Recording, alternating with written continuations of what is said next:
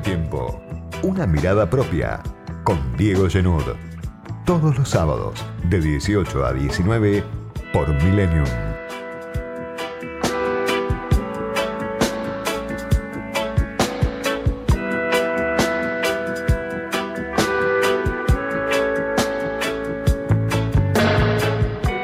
Estamos, todo indica, más cerca de un acuerdo por la reestructuración de la deuda. Aumentan las posibilidades de llegar a un entendimiento con los grandes fondos, con los bonistas. Y estamos también entrando en la fase más complicada de la peste, por lo menos en lo que tiene que ver con el AMBA, con el área metropolitana, con la ciudad de Buenos Aires, con los grandes distritos del conurbano bonaerense. Y son los dos temas en los que estamos empantanados, de los que estamos pendientes hace tiempo. La urgencia y la crisis no dejan ver casi nada más. Todos los días estamos concentrados en los casos, los contagios, en las pérdidas y también en esa negociación tan difícil que lleva adelante Guzmán con los grandes fondos de inversión. Pero están pasando varias cosas más que corren paralelas a esos dos ejes temáticos. Por un lado, se profundiza cada día la desigualdad, que va a ser uno de los grandes saldos de esta crisis, no solo en la Argentina, a nivel global también. De, esta crisis se sale lo dicen los analistas del mercado, los dicen las consultoras, lo puede decir The Economist también, con más desigualdad y probablemente con menos globalización. Aparece también como una realidad que podemos constatar a través de, de los datos del INDEC, de los datos oficiales, también de las consultoras, la recesión profunda que cada vez va dejando más heridos. El dato del INDEC de esta semana, 11,5% cayó la actividad económica en su conjunto en su conjunto en marzo con respecto a 2019 al muy mal 2019 en el que gobernaba Mauricio Macri, un año de plena recesión también.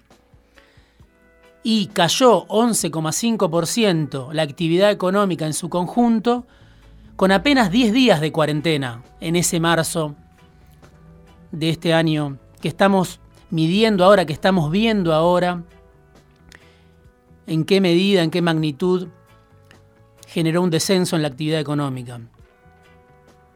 Es la caída más profunda desde 2009, como para tener una dimensión de dónde estamos parados. La industria y la construcción están en los niveles de 2004 y lo que viene además para las estadísticas, que es lo que estamos viviendo ahora, ya en este momento, es peor. O sea, lo que estamos viviendo ahora y vamos a ver seguramente más adelante, es mucho peor que ese 11,5% que está registrando el INDEC de descenso en marzo con solo 10 días de cuarentena. ¿Qué vemos al mismo tiempo? Un operativo descomunal, dadas las posibilidades que tiene el gobierno nacional, el Estado nacional, el Estado, yo creo, en todos sus niveles, está llevando a cabo un operativo descomunal para tratar de reducir daños. Para los trabajadores informales, para los asalariados que están cobrando su sueldo, gracias a que el Estado paga la mitad de los sueldos de grandes empresas, de empresas pequeñas y medianas, también la ayuda, la asistencia que llega, quizá no en la medida en que se necesita, pero llega a la población de riesgo. Todo el mundo está reclamando más Estado. Y llegan esas transferencias a los informales, a los monotributistas, a los asalariados, a los que están a punto de caerse del mapa. Y probablemente lo más seguro es que no alcance. Mientras el Estado hace eso, ese operativo descomunal, en función de sus posibilidades, de un Estado sobreendeudado, de un Estado que no recauda, también está ajustando el Estado Nacional con el anuncio que vimos de aumento para los jubilados de 6,2% en junio. Es un aumento que dice el gobierno va a llevar la suma y el incremento para los que ganan la mínima a un 20% en seis meses, pero que sin embargo, si uno lo compara con la fórmula mágica del macrismo, con el cálculo de la movilidad previsional que se aprobó durante los años de Macri, bueno, hay un ajuste. Le correspondía a los jubilados, a todos, un aumento mayor. Después, claro, de muchos años de perder y perder feo durante el ciclo de Macri, no alcanzan a recuperar los jubilados lo que perdieron. Por eso la movilidad previsional está congelada, por eso los aumentos vienen por decreto y lo más cuestionable en cuanto al rol del gobierno, una discusión para armar un, nuevo índice de movilidad previsional que está empantanada. Recién esta semana fue Moroni a la primera reunión, cinco meses después de que empezaron los aumentos por decretos. Por decreto aparece el ministro a empezar a discutir cuál será la nueva fórmula. ¿Qué quiere decir esto? Que todo el año los jubilados van a recibir un aumento discrecional que va a fijar el gobierno por decreto. Y así como los que ganan la mínima, según dice el gobierno, le van a ganar a la inflación, hay algunos que ganan apenas un poquito más que van a perder. Los que ganan 20 mil pesos, un jubilado que gana 20 mil pesos, va a perder con respecto a la inflación. Según los cálculos, entre 500 pesos por mes y hasta 15 mil pesos por mes, depende quién sea, con respecto a esa fórmula inviable que había sancionado Macri, pero esa es la ley que está vigente, hoy congelada. El gobierno hace un esfuerzo por un lado y por otro lado también ajusta, como se puede ver en Córdoba.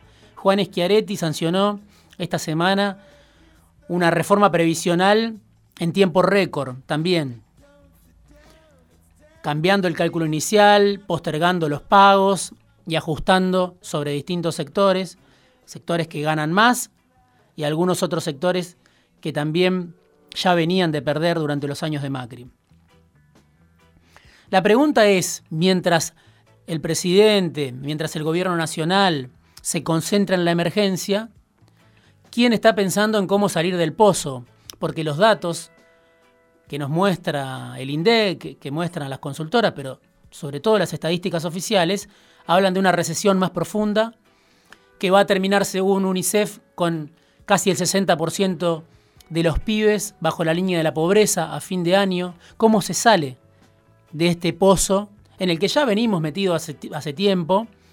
Los cuatro años de Macri fueron muy malos, pero la, la, economía ya no crecía durante el gobierno, el último gobierno de Cristina. Y aparecen en medio de este torbellino de información que todo el día, que todos los días nos envuelve, los datos, por ejemplo, del Banco Central.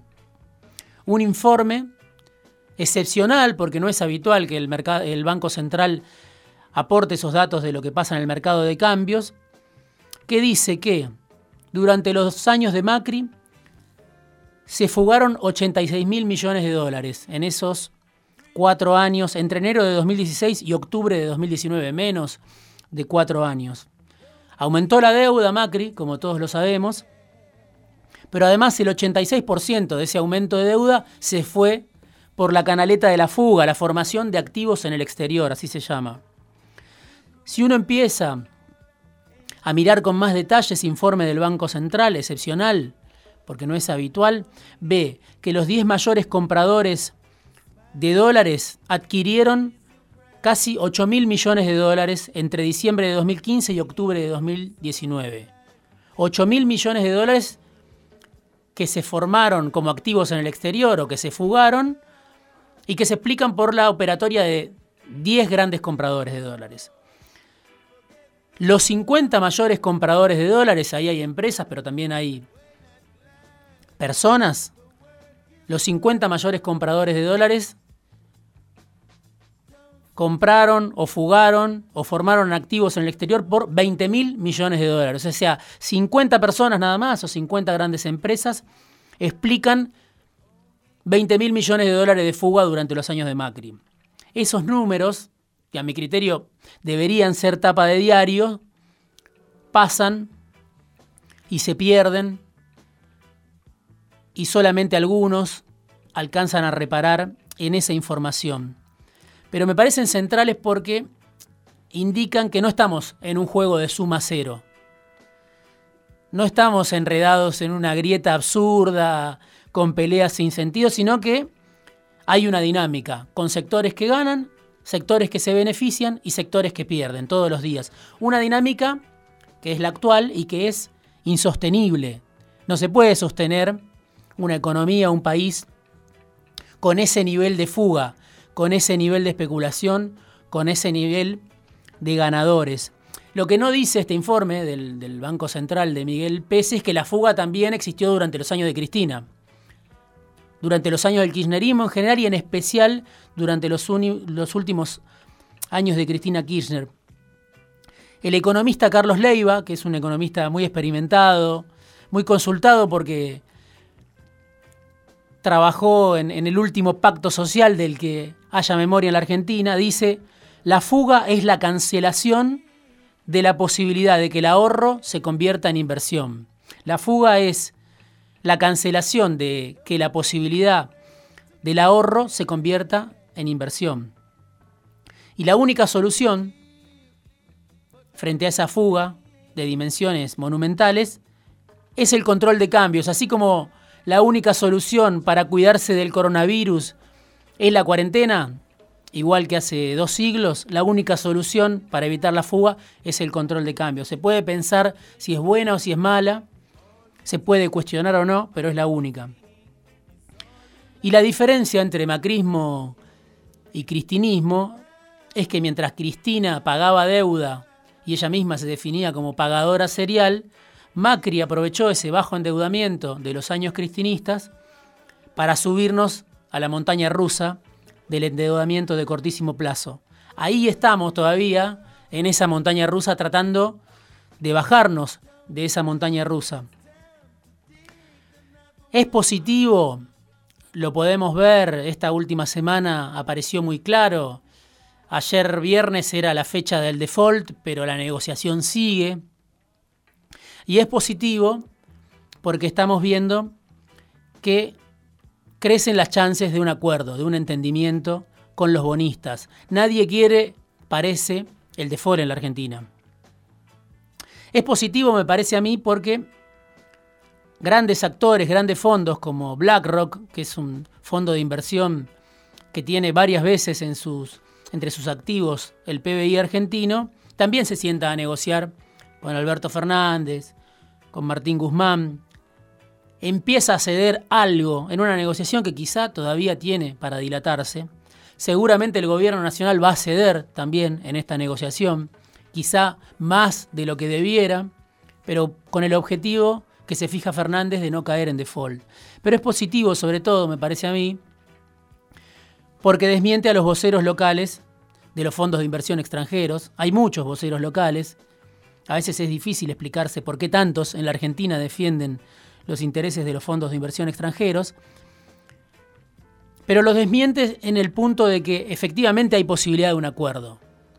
Efectivamente, esa propuesta que hizo el gobierno argentino, que tiene el respaldo, algunos dicen tibio, del Fondo Monetario Internacional, de la comunidad académica, es una oferta razonable en un mundo que se viene abajo.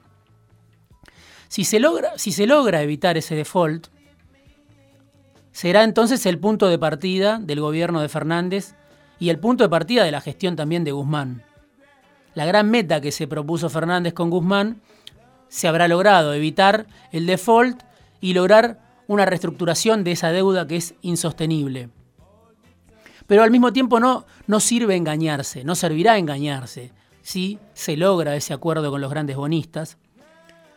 Dejar de ajustar para pagar deuda es fundamental para no profundizar esos datos de la recesión de los que hablaba al comienzo del programa. Pero volver a crecer es otra cosa. Sacar del fondo, del pozo, a los que cayeron muy hondo es otra cosa, bastante más difícil y hacerlo sin afectar los intereses de los grandes ganadores, de los que juegan a primero yo y después también yo, eso, eso es directamente imposible.